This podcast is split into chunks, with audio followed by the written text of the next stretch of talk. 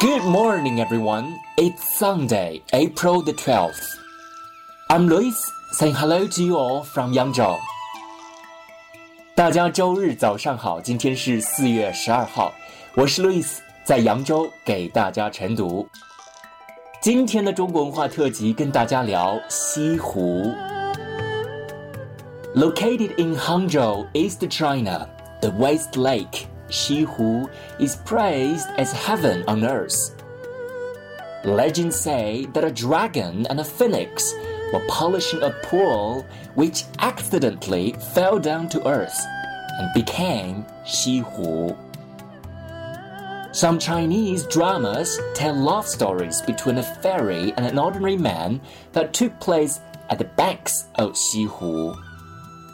The gods objected to their love and imprisoned the fairy in a pagoda.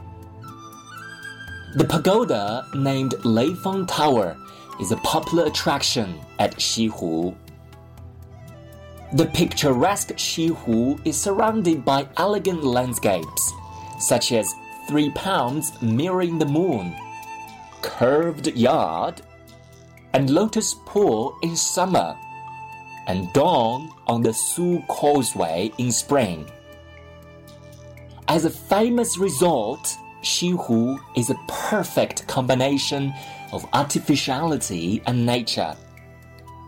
It looks like a Chinese traditional painting. Xihu is often compared to Xi the most beautiful woman described in Chinese ancient poems.